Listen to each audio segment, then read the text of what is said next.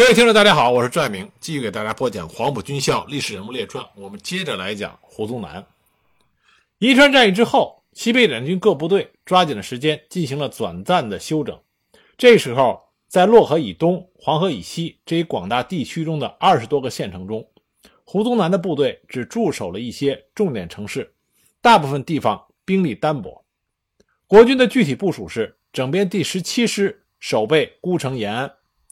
新编的整编第六十一旅守备洛川，整编第幺三五旅、暂编第二旅、新编第九旅、骑兵第二旅分散守备铜川至咸阳和西安以东陇海铁路沿线。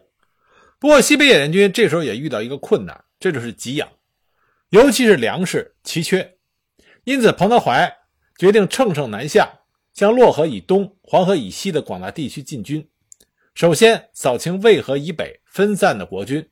截断沿咸公路，围攻洛川，调动和歼灭敌人，巩固和扩大黄龙新解放区，解决部队的粮食问题。三月六日清晨，三纵、六纵从宜川及其附近出发，沿着洛宜公路向洛川前进。九日，分别从城东、城北和城西包围了洛川城。洛川位于洛河以东的一个黄土梁上。是咸阳延安公路上的一个重镇，也是胡宗南部的重要的物资供应基地。它作为连接西安与延安的中介站，也是胡宗南留在陕北的最后两个孤立据点之一。洛川周围沟壑纵横，多隘道，原上地面平坦，视野开阔。国军利用陡峭的沟壑，构筑了坚固的工事，挖掘深达几米甚至十几米的峭壁外壕。设置了多层铁丝网，埋设了大量的地雷，成为易守难攻的堡垒。进攻洛川，这些纵横的沟壑就是一大障碍。城内的守军还有火炮、坦克等重型武器。三月九日晚，西北野战军六纵、三纵开始向洛川发起攻击。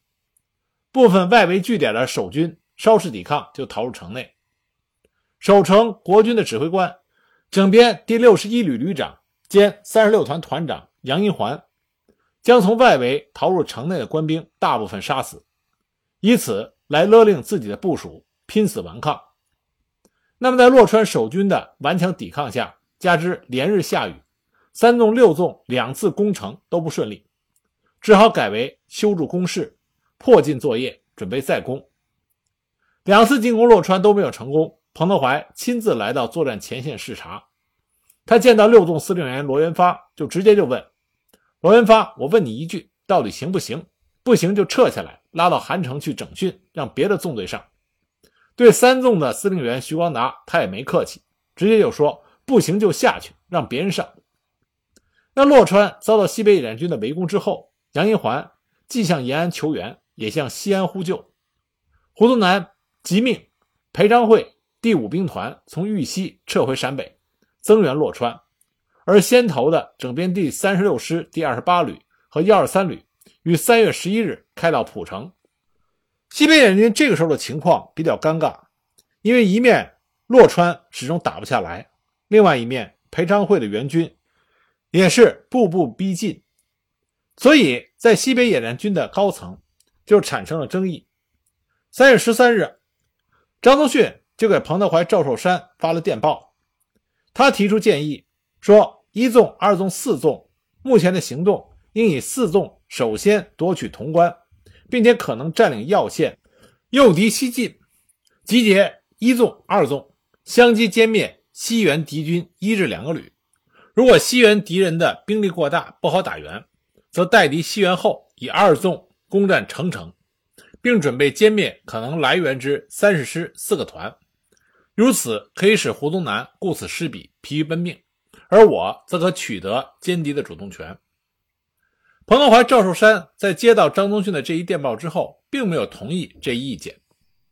按照彭德怀的想法，如果打援的话，就要歼灭敌人三到四个旅，这样才能保证胡宗南短时间之内将会陷入非常被动的局面。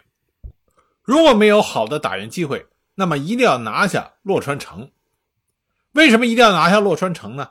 因为洛川不夺取，黄龙区的工作不易开展，而且洛川地主少，富农多，且存粮不少，可以筹得一万三千担的粮食，可以供攻城的西北野人军部队一月半的粮食供给。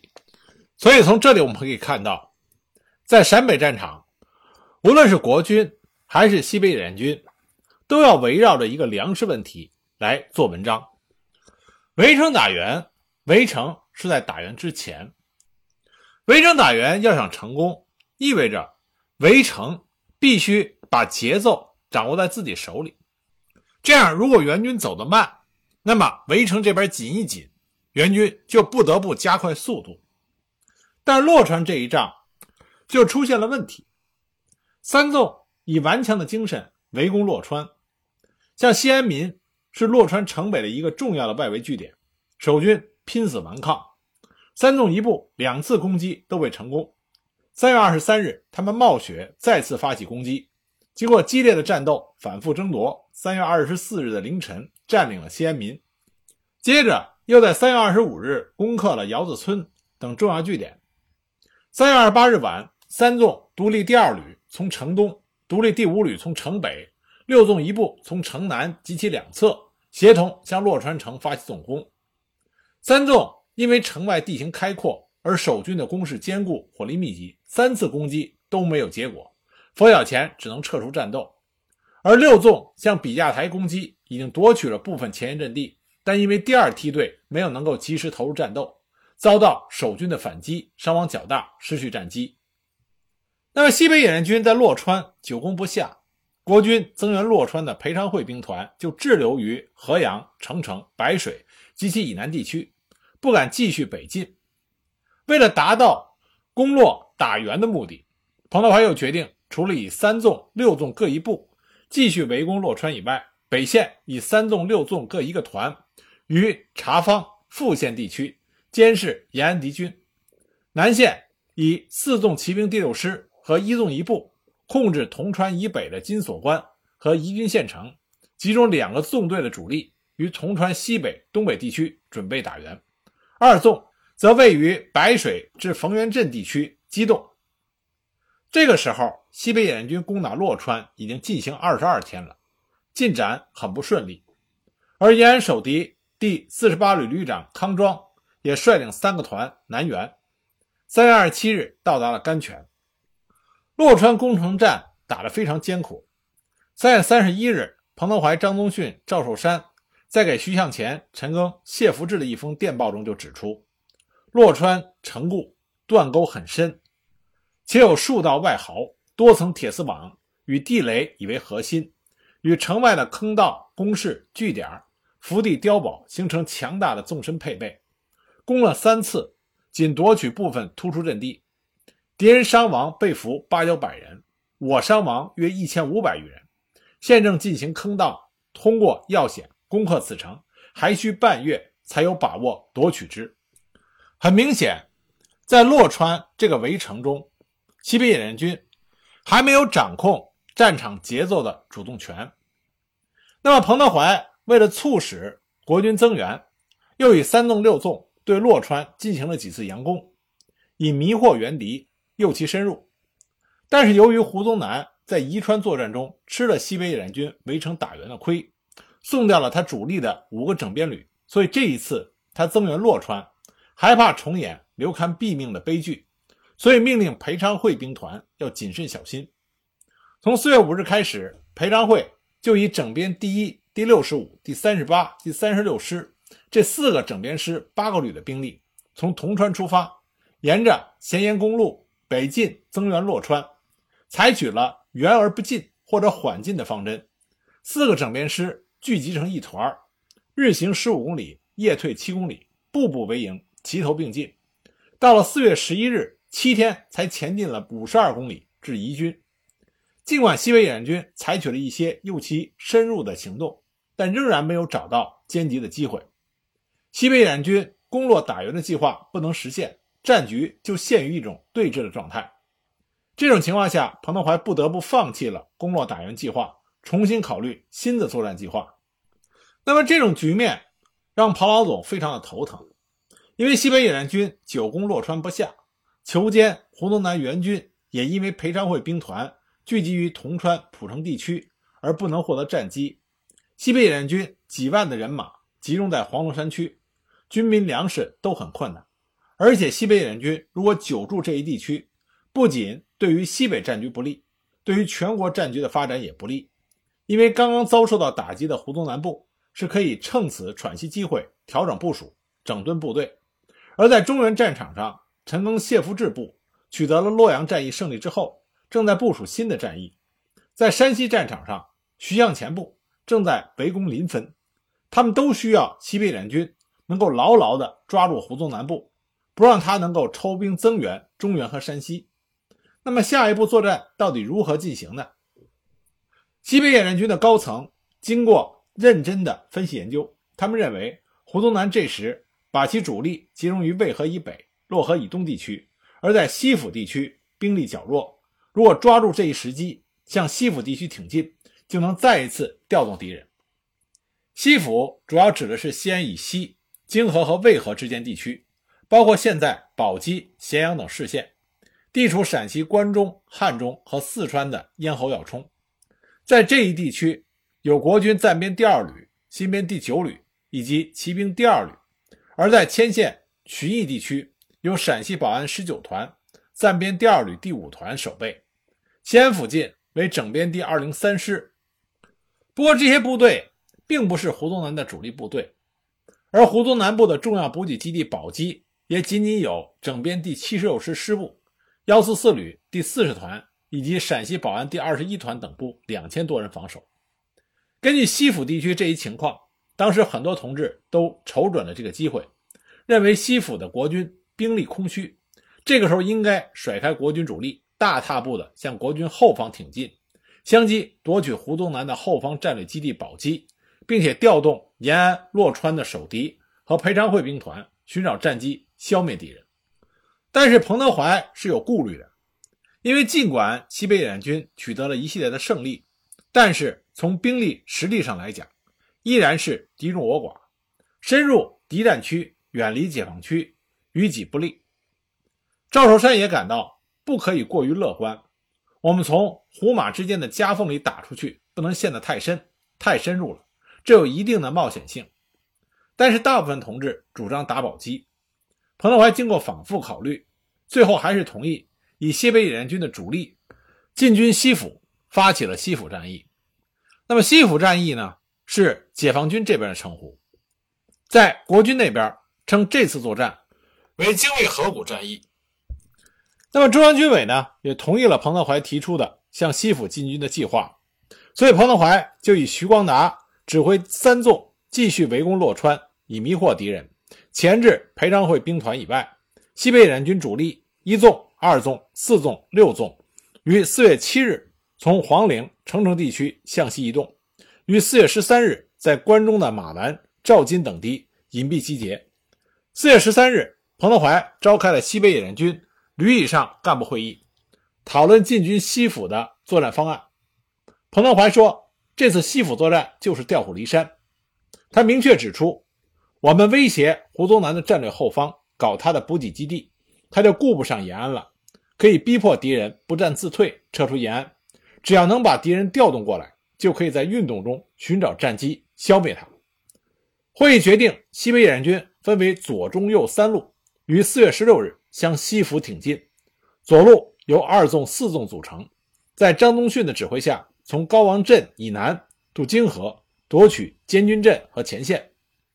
主力在做出向咸阳阳洞威胁西安的同时，迅速夺取武功、扶风、岐山，相继夺取宝鸡，彻底破坏武功兴平段铁路，准备炸毁渭河桥梁。中路由一纵担任，夺取旬邑。从张兰镇渡泾河，向千县、临游、凤翔挺进，协同二纵相继夺取宝鸡。右路由六纵担任，夺取直田镇、太玉镇、市店镇等据点，由亭口、牵线渡过泾河，视情况相继使用。西北联军主力突然从北起直田，南至高王庄，三十余公里宽的战线上，以迅速的行动出击西府地区，打了国军一个措手不及。战役开始的时候，进展异常顺利。四月七十七日拂晓，中路军第一纵队攻占了荀彧城，全歼守敌陕西保安第十九团两个营六百多人。四月十八日晚，强渡泾河，攻击宾县。十九日全歼守敌，之后又以急行军直逼临游、凤翔以及宝鸡。右路军六纵于四月十七日攻占直田，十八日肃清了淳化至长武间泾河北岸的国军据点，全歼了陕西保安第十九团两个营以及其他地方武装，乘胜渡过泾河，直逼长武、灵台。但是左路的进攻也是最主要内陆进攻，并不顺利。二纵及四纵的一部于四月十八日攻占了永寿县以东的长宁镇，全歼守敌，解放了永寿。之后直逼监军镇和前线。由于向前线进军的路线选择不当，缺乏打援的思想准备，加上国军的飞机狂轰滥炸，从而失去了夺取前线武功的机会。张宗逊临机处置，改变决心，首先夺取扶风，然后。夺取嘉南车站，破坏铁路交通，然后再沿着扶风，沿着岐山公路前进，直扑宝鸡。于是，二纵于前线以北的铁佛寺地区歼灭了国军二零三师搜索营一个连，进占了前线礼泉之间的杨洪店，又消灭了扶风的守敌。于四月二十二日进占扶风城。自此，西北野军截断了西安至宝鸡的路线。控制了一段铁路，那胡宗南在西北联军在马兰集结，行将向西府进攻的时候，就已经发觉到西北联军主力有向西南行动的意图。他害怕西北联军要突过泾河，长驱直入，夺取宝鸡，切断川陕交通。所以，我们这里说胡宗南也看出了西府战役西北野战军的意图，所以他立刻下令裴昌会兵团。由耀县、铜川、宜君、蒲城速向三原、富平地区集结，准备西援，并且先于裴昌会兵团行动之前，将防卫西安的整编二零三师主力军运抵监军镇一带，企图加强泾河防线，迟滞西北野军渡河行动。而青海马步方部整编八十二师也奉国民党国防部命令，从甘肃镇原地区向长武、宾县开进。从十九日到二十五日，西北野军主力继续攻击前进。右路六纵攻克了长武灵台，中路一纵攻克了宾县临游，歼敌两千多人。后来又经过八十余公里的长途奔袭，占领了凤翔县城。很快，宝鸡就处于西北野军的包围之中。宝鸡作为陇海铁路与川陕公路的连接点，是渭河平原西部的工业重镇。由于宝鸡具有重要交通枢纽的战略地位，胡宗南把它作为其进攻的战略供应基地，大量的弹药和各种军事设备、物资器材都储备在这里。宝鸡城北面是高原，南面是秦岭，只要控制了南北的险要，就很难攻进城里。国民党军整编第七十六师在清涧全军覆没之后，胡宗南又委任第二十八旅旅长徐宝。为该师师长，在宝鸡重新组编。徐宝是胡宗南的四大金刚之一。他在来宝鸡前，被围困在宝鸡城内的警备司令刘进如已经准备放弃宝鸡，撤退到秦岭山中去。徐宝来到宝鸡，大骂刘进是一个胆小鬼。于是刘进率领地方保安团队守卫宝鸡城外渭河以南的阵地，而徐宝率部则担任宝鸡市区的守备。徐宝的整编第七十六师师部重新组建之后，驻守在宝鸡城东十里铺。徐宝后来又将师部移至城内中央银行大楼。宝鸡守军在徐宝的指挥下，在原有工事的基础上加修了许多明碉暗堡。城外军械库、城北飞机场、南关、渭河大桥、车站、盘龙山等据点，都是防御的重点。那么，当西北野战军以凌厉的攻势逼近宝鸡的时候，蒋介石、胡宗南大为震惊，命令裴昌会第五兵团五个整编师十一个旅的兵力，于四月二十三日从富平、三原地区分三路驰援宝鸡，其右路整编第三十、第六十五师沿着西安凤翔公路北侧西进，中路整编第三十六师及左路整编第一师沿着西兰公路和陇海铁路平行西进，整编第三十八师由前线北上亭口地区堵截，青海马步芳整编第八十二师也由陇东南下长武，向亭口急进，企图堵击。西北联军主力经过泾河，占领了宾县永寿，切断了西兰公路，包围宝鸡，这就使得延安和洛川的守敌更加孤立。这个时候，胡宗南的兵力已经不够用了，他不得不重新考虑固守延安的价值。防守延安的是国军整编第十七师，师长何文鼎是陕西人，黄埔军校一期毕业生，多年追随胡宗南。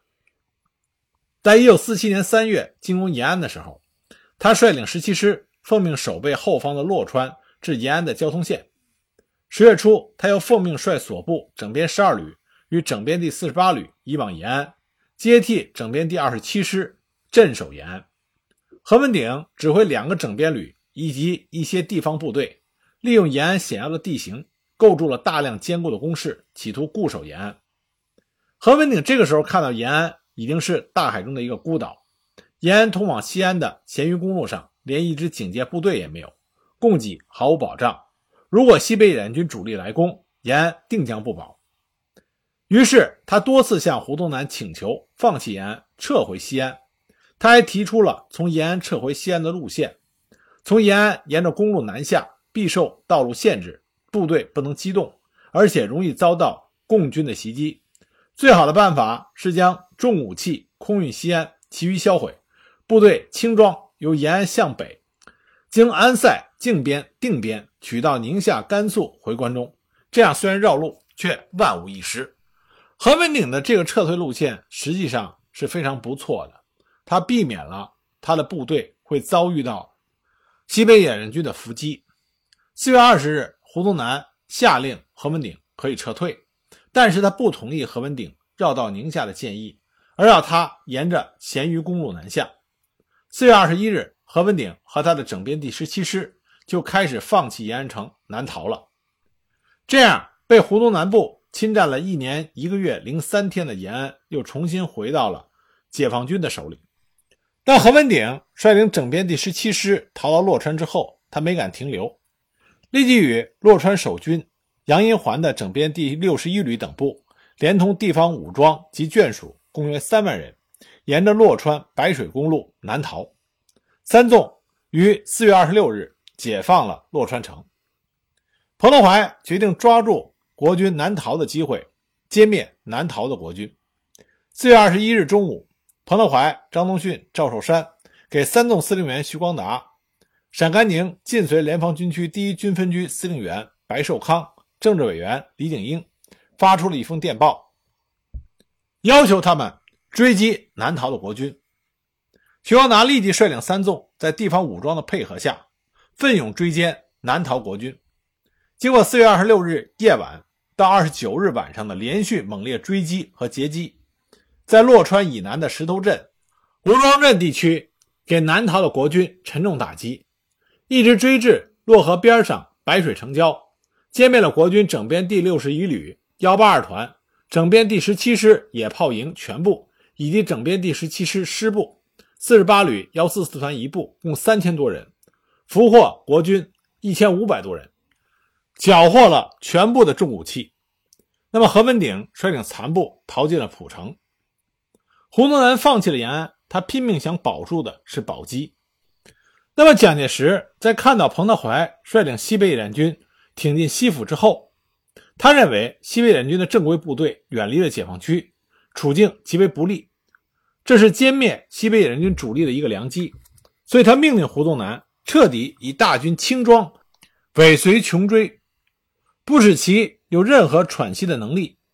尤应不分界域越境追击，马继元部应协力向西南堵击，勿将匪军完全歼灭。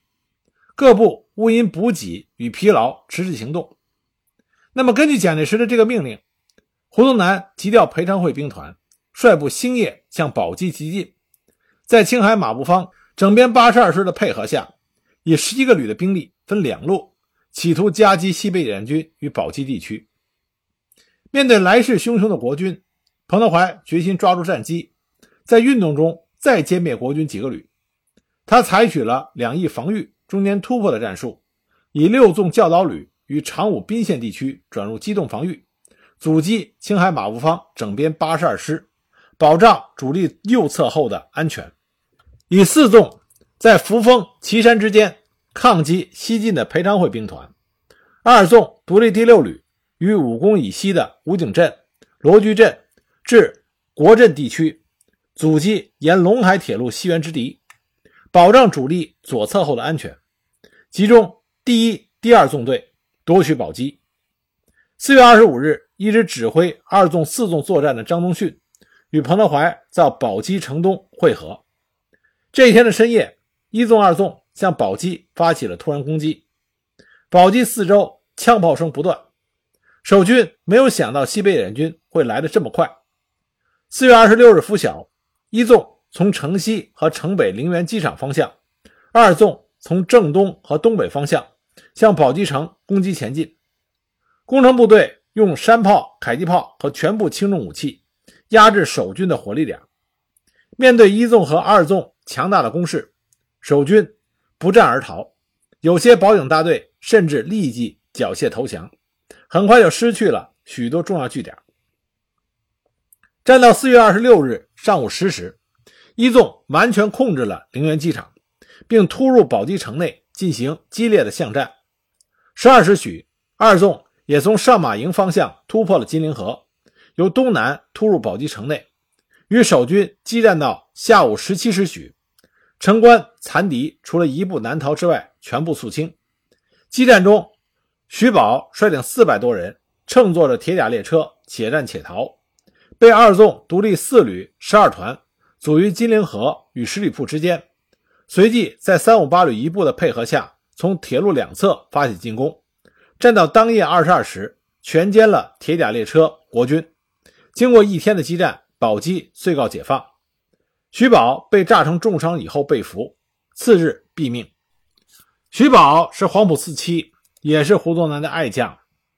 那么，胡宗南手下的几员干将刘戡、严明、徐宝。先后战死沙场。那么，在西安，胡宗南专门为这三个人开了一个追悼会，以示悼念。一纵、二纵占领宝鸡之时，在东面的裴昌会兵团正在加速向宝鸡前进，其先头部队很快就在扶风杏林镇地区和西北野军执行机动防御任务的四纵发生了战斗。四纵由于兵力部署过于分散，抵抗又不坚决。右侧被裴昌会兵团的后续部队突破了阵地，四纵既没有请示上级，也没有通知友邻部队，自行撤退到岐山东北的山地，致使国军得以长驱直入。四月二十七日，裴昌会兵团经过岐山西进，逼近国镇凤翔，距西北野军司令部仅有十多公里。在这危急的时刻，六纵新编第四旅迎上去阻击国军，经过激战，反复争夺阵地。将国军阻在凤翔以东十里的地方，独六旅旅长张忠汉率部沿着铁路和渭河两岸机动防御。他们在国军猛烈的攻击下节节抗击，又将国军阻在袁大营以东地区。与此同时，青海马步芳整编八十二师的四个步骑团，在其儿子马继元的率领下，突破了教导旅的长武、亭口等阵地，直逼崔木镇，威胁到一纵和二纵的侧后。这样。攻占宝鸡的一纵、二纵便处于胡宗南部的裴昌会兵团和青马整编第八十二师联合夹击的危险境地。为了摆脱敌人，彭德怀临危不惧，沉着指挥。他果断地命令二纵独立第四旅、独立第六旅和六纵新编第四旅在凤翔地区阻击裴昌会兵团，一纵及二纵三五九旅迅速炸毁转运不及的军火物资，于四月二十八日拂晓前。全部撤出宝鸡，向陇东转移。裴昌会兵团迅速西进，与马继元整编八十二师的迅速增援，大大出乎了西北联军一纵、二纵的意料之外。四月二十七日这一天，部队正在宝鸡分散做群众工作，运送和处理战争物资。这个时候，彭德怀还在距国军不远的西北联军司令部驻地凤翔南曲家山村忙着。他让电台交通每一个纵队，亲自布置撤离宝鸡的路线和集结地区。他交代一纵、二纵集中一个团，撤一个团；集中一个旅，撤一个旅。当时天色已晚，西北联军司令部的一些单位已经准备撤离，但还有一个部队的电台没有联系上。从外面传来的枪炮声判定，国军逼得更近了。彭德怀当时就说：“电报发不出去，不能走。”他的警卫营已经紧急地挖工事警戒，准备随时投入战斗。彭德怀甚至把警卫员的手枪要去带在身上。幸亏最终联系上了部队。那么，在给各纵队的紧急电报发完之后，彭德怀才率领西北联军司令部向北转移。西北联军左路阻援未成，右路抗击也受挫，宝鸡攻下马上又撤出。当时马继元整编第八十二师又一次袭击了六纵的教导旅。至四月二十九日，他进占了旧的永寿县、旬邑和宾县，截断了西北野联军与陕甘宁根据地的联系，并且继续向临游地区急进。由于裴昌会兵团兵力集中，不易捕捉战机，彭德怀决定。率领西北野联军主力继续向陇东挺进，准备寻机消灭马继元的整编八十二师。可是彭德怀彭老总没有想到，他这次遇到的敌人不仅狡猾，而且强悍。西北联军不仅没有能够实现他们的作战意图，反而吃了不小的亏。那么具体的作战过程，我们下一集再继续给大家讲解。